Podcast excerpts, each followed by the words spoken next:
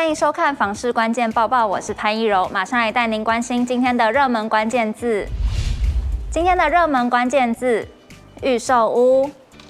在买预售屋的时候，一定要小心哦，因为如果遇到买卖纠纷，处理起来就会真的很麻烦，不只会耽误住进去的时间，甚至还有可能出现官司的问题。像是最近新闻报道的延迟交屋问题，其实在今年的第一季是排名前五的购屋纠纷。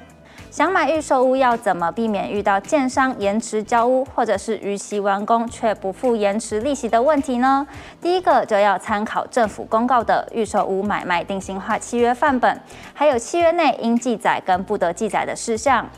为了保障权益，要确保签订契约时是否有明确的约定开工，还有取得执照完工的日期。如果有超过契约完工期，但是没有取得执照完成新建，根据政府的定型化契约，建商要依照买方已缴交的房地价款，按照逾期日数每日万分之五的延迟利息付给买方。另外，如果建案超过预计完工的日期三个月，没有取得使用执照，买方是可以解除契约的哦。而且卖方除了要把房地价款退回之外，还要赔偿违约金。其他关于预售屋买卖定型化契约应该要记载的内容，还包含了契约审阅期、卖方对广告内容真实的义务、开工及取得使用执照期限、通知交屋期限、违约处罚等重要内容。所以有在考虑购买预售屋的民众，在签订契约的时候，一定要详细阅读内容，还要参考政府公告的定型化契约，才能保障自己的权益哦。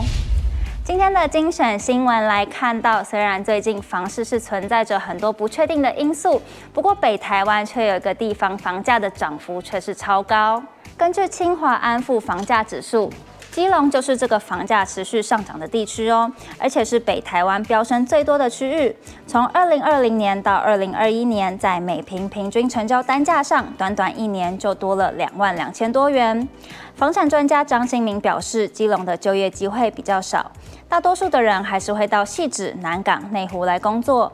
未来在捷运站附近的区域，在房价上可能还会有补涨的空间，不过要全面上涨的话，可能不太容易。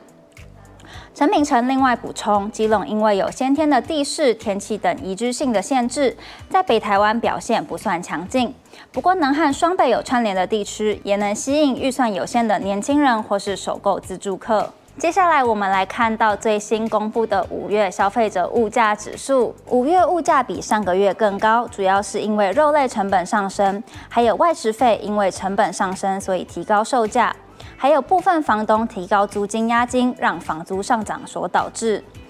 如果跟去年同期做比较，油料费上涨了百分之十二点六六，外食费上涨了百分之五点九九，还有房租百分之一点五一。